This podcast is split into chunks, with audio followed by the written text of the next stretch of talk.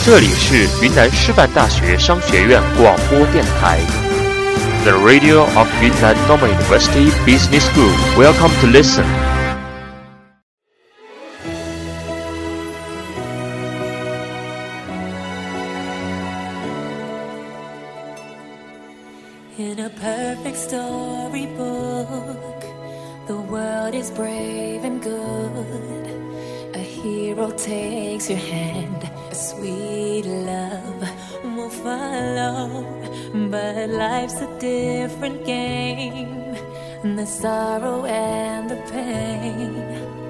Only you can change your world tomorrow. Let your smile light up the sky. Keep your spirit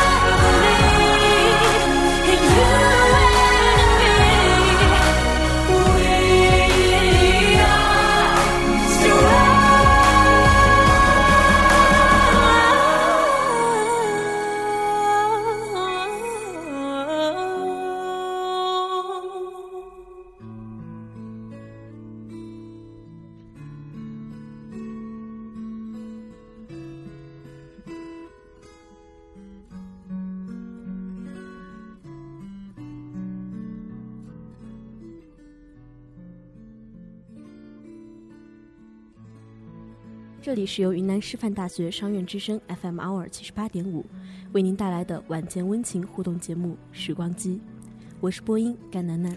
我是播音于超。于超啊，这一个学期不见，不对，一个假期不见啊，我觉着你又越发的丰润了哎，你直接说胖吧，想说就说呗。啊。那我就直接点吧，我觉得我的师傅也变得很丰润了。其实我也想，我想说，如果我说你胖了，你会不会打我？一般也倒不会，不过等会儿做完节目，可能我需要跟你，聊一会儿了。哎，这个的话我还是不说了。那过年的话，你一般都是，一般都是跟家人过吧，在家里面。这不废话吗？肯定是在家里面过。你才废话呢，我过的就不在家里面啊，哎，这个，那你说说你是在哪儿过的？我过得就还蛮独特的。我今年过年是在老挝边境，老挝边境，对，因为去老挝那边旅游，然后当天三十大年三十晚上是在老挝边境那边，说起来还蛮有意思的。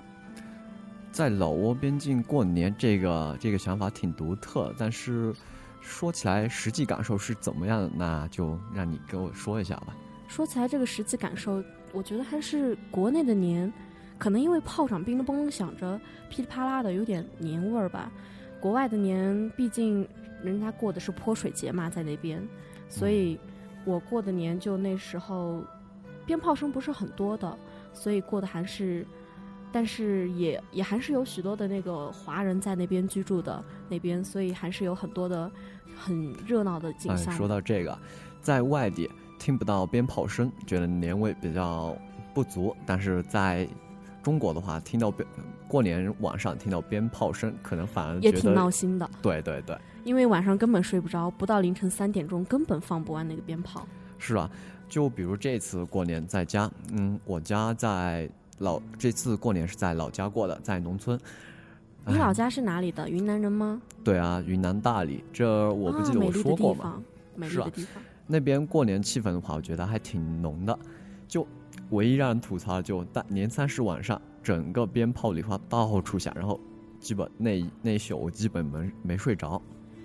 其实你其实你也不用睡了，一看就是夜猫类型的，肯定已经习惯了，也倒不在乎。对对对，这倒是说中了。说起那个鞭炮声啊，说起鞭炮来，还有一个就是，一放鞭炮那个味儿特别浓，你说的是那个火药味吧？火药味儿太浓了。所以现在也有人提议说，把那个火药吧稍微减点量，噼里啪啦的声音有，但是味儿不至于那么浓。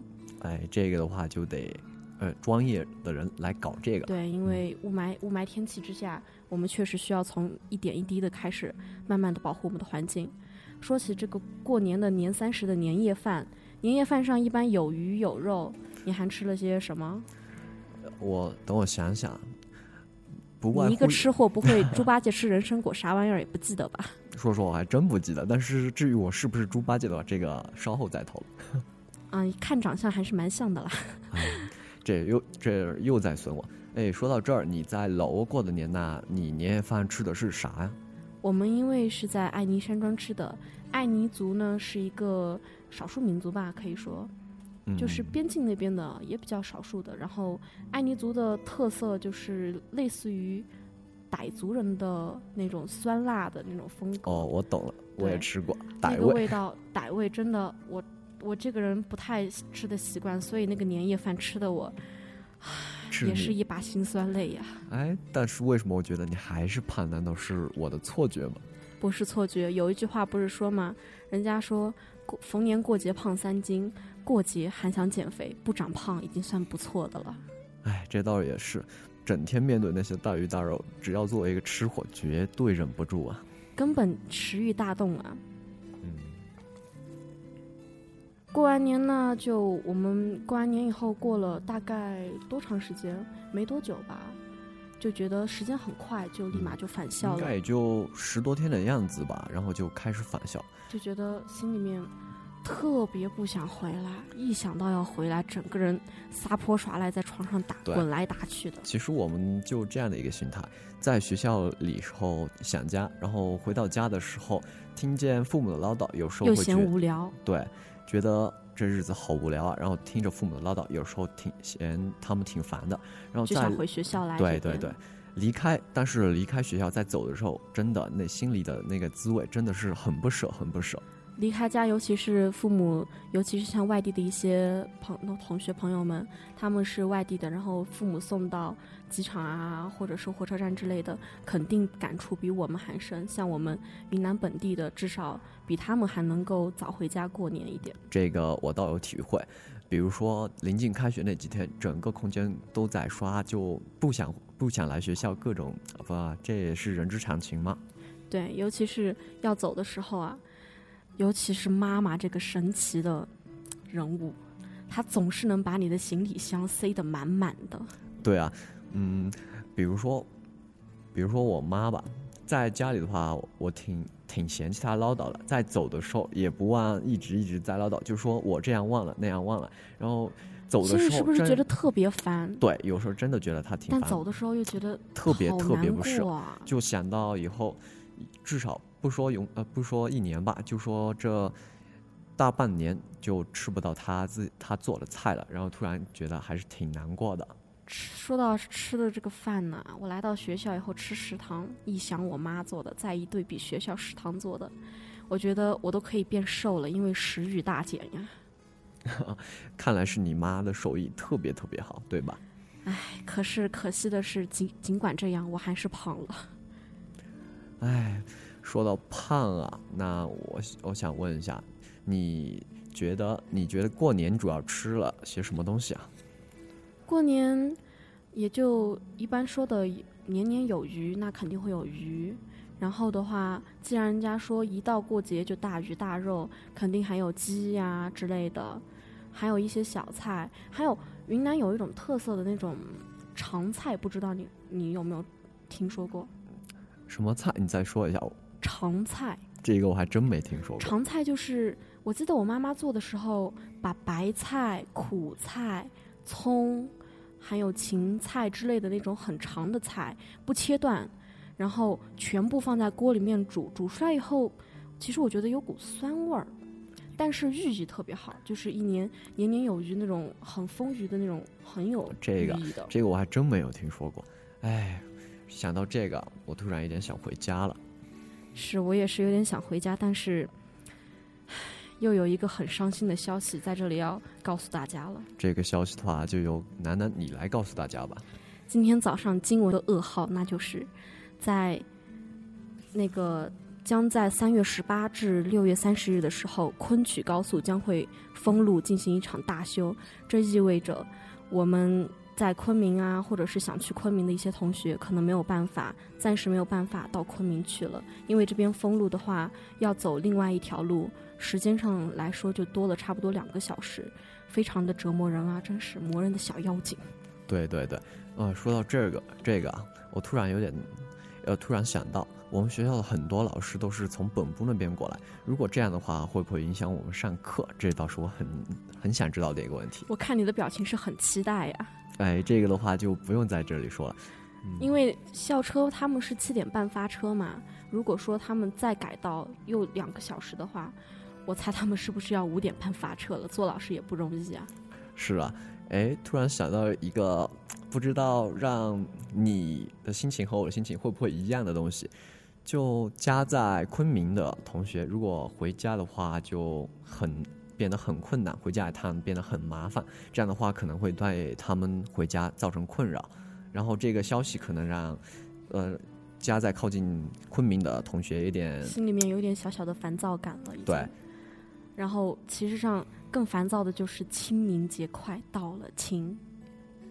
对，清明节扫墓呢是我国的传统，但是因为大修刚好在大修的期间，这个回家就成了一个很很严重的问题。不过呢，在这里呢也给你支个小招，不知道呢对你来说是不是稍微有一点点用啊？如果说清明节一定要回去参加扫墓的同学呢，你们可以选择一个方法，就是坐车到杨林镇，然后再坐火车吧，应该。因为不确定班车这边是否到时候还会有的，所以我们现在只能告诉您，火车还在继续运行中。嗯，这倒是一个很好的建议，这有必要让我们回去的话给大家宣传一下。只不过这样子的话，我们的费用之类的时间、精力都会有很大的不方便，然后就觉得好难过啊！现在说到底，这个回公路大修的这个问题，还是对我们造成了一定的影响。说到底呢，还是我想家了，我有点想妈妈了。嗯，女生嘛，虽然我通常觉得你并不像是女生，你能把后面这句话掐了吗？哎，这个的话，好吧，好吧，我承认你是个很漂亮的女生。嗯请叫我女神。好，我的女神。那下面呢，就让我们先进一段音乐，音乐过后，我们再继续讨论。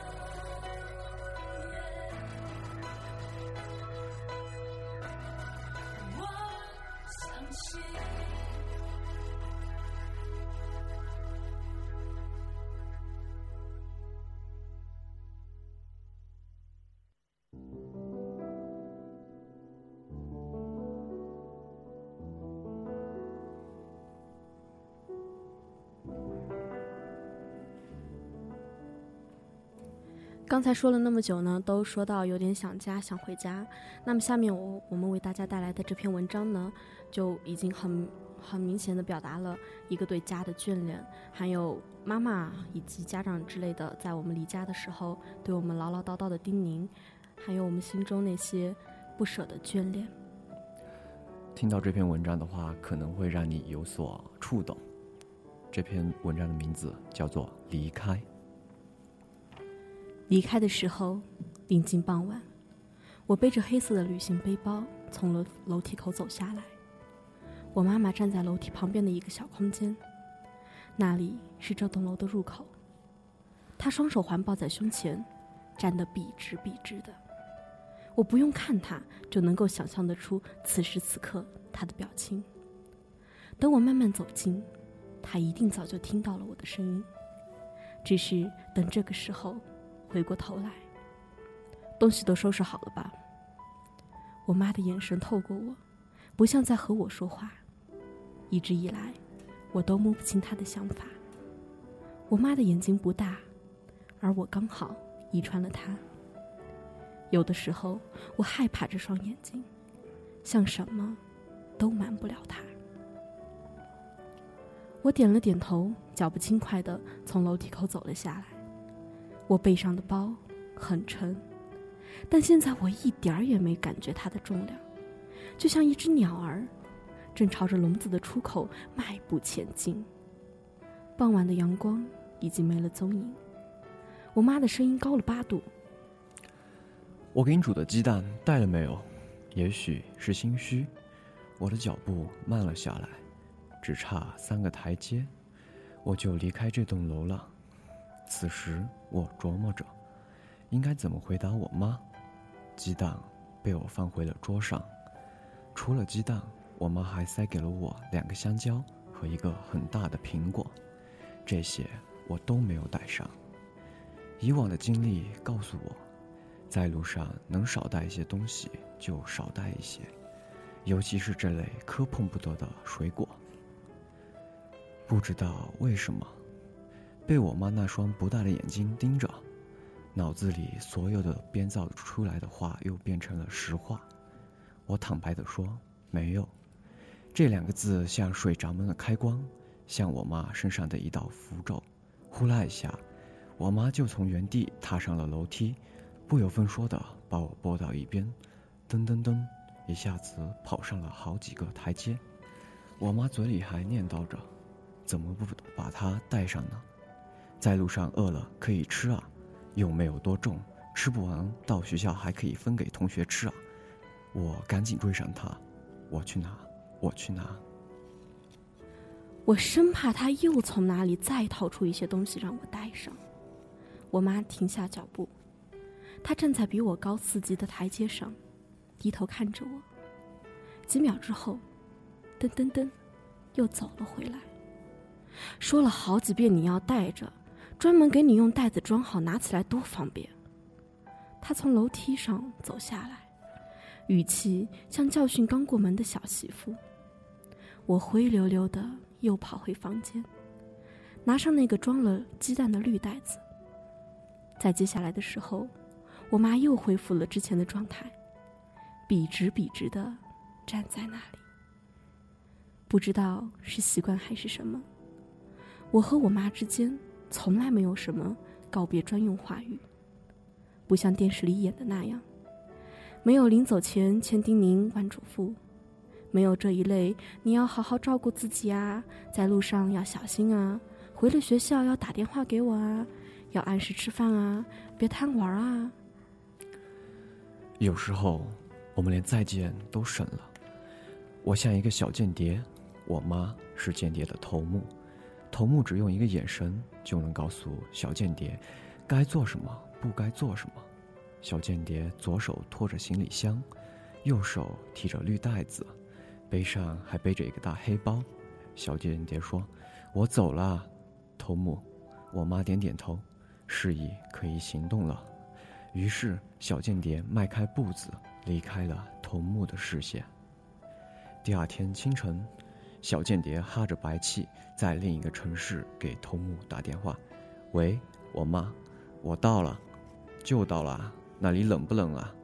好冷，冷的要命。”这个时候。头目再也不淡定了。我妈的声音变成电视里大妈经典的语调：“你要多穿点衣服，知不知道？别感冒了。我让你带鸡蛋，吃了没有啊？在学校要好好吃饭，别净跑去吃些没营养的东西。上次给你买的衣服没有扔掉吧？冷的时候让你别总穿那么几件衣服，那样不好看。瘦的人嘛，就要多穿一点儿。”才显得有精神。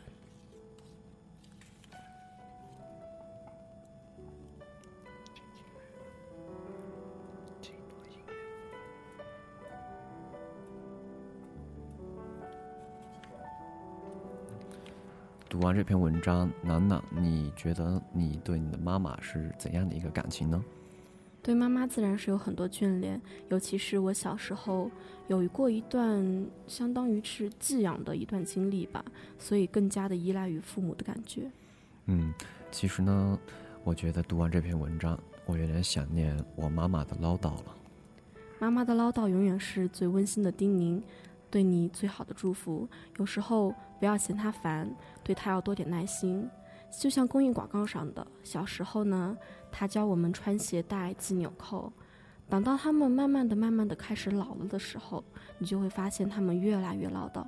这个时候，我们就要像他们对我小时候的那样子，对他们，我们也需要更多的耐心。是啊，虽然我有时候觉得我妈挺烦的，但是妈妈对我的好，我一直都知道。只是有时候可能不太善于表达，对吧？对，毕竟我是一个男生。嗯，我觉得不论是男女生，可能在对父母表达爱这个方面的话，都显得任何语言都太过贫瘠了。有时候觉得很多话说不出口的感觉。对，也许这就是所谓的代沟。可能不仅仅是代沟吧，还觉得有一点点小年轻的羞涩吧。嗯，有时候也是这样的，可能是自己需求独立，偶尔有一点的小叛逆这样的感情吧。其实上。说到独立的话呢，独立呢，以前一直觉得是拎着箱子说走就走，到哪里都不依靠别人，就像自己可以把自己照顾得很好。其实那不是独立，真正的独立，我觉得应该是一种，可你让让你自己的精神稍微的强大起来，可以让你觉得坚强的一种精神。对，曾经我觉得独立就是拉着旅行箱，可以就可以来一场说走就走的旅行，那样的不羁，那样就是独立。可是后来才发现，独立是需要自己的努力的。有了自己的努力，只不用父母再为你操心，不用老师再为你忙碌，这儿才是真正的独立。但是说到底的话，父母到底还是会为你操心的，因为不论你多大，哪怕你三十四十，他们七十八十，或者是哪个年纪，无论你多大的话，在他们心里，你就是一个孩子。对，所以我们只能让父母少操心，永远做不到父母不要为我们操心。中国有一句古语叫做“父母在，不远行”。在这里呢，也希望能够有时间回家的同学们呢，要对父母多点关心，多点爱；对于没有时间的呢，要多通通电话。对，家离得远的同学，希望你多给家里打电话，多给家里带上一一声问候。这样子的话，告诉你，告诉他们最近你过得好不好，让他们不至于太担心。好的，今天的节目呢，差不多到这里就快要结束了。让我们在轻松的音乐声中结束结束今天晚上。今天的节目呢，到这里就结束了。我是播音甘楠楠，我是播音于超，在这里感谢为我们辛勤工作的导播杨森。节目到这里就结束了，再见。再见。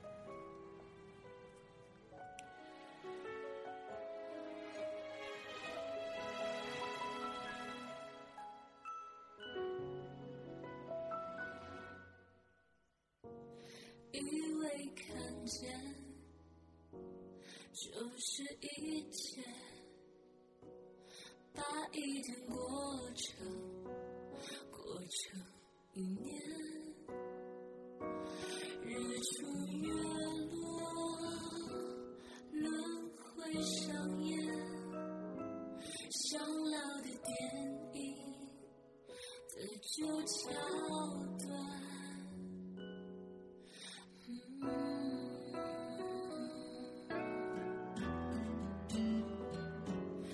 有种时间叫做泪点，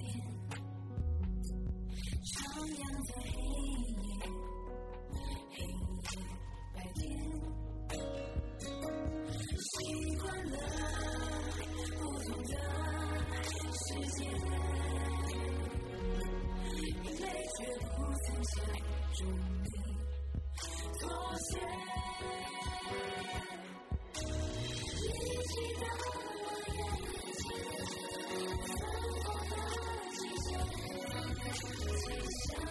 去听觉，伤心疲惫的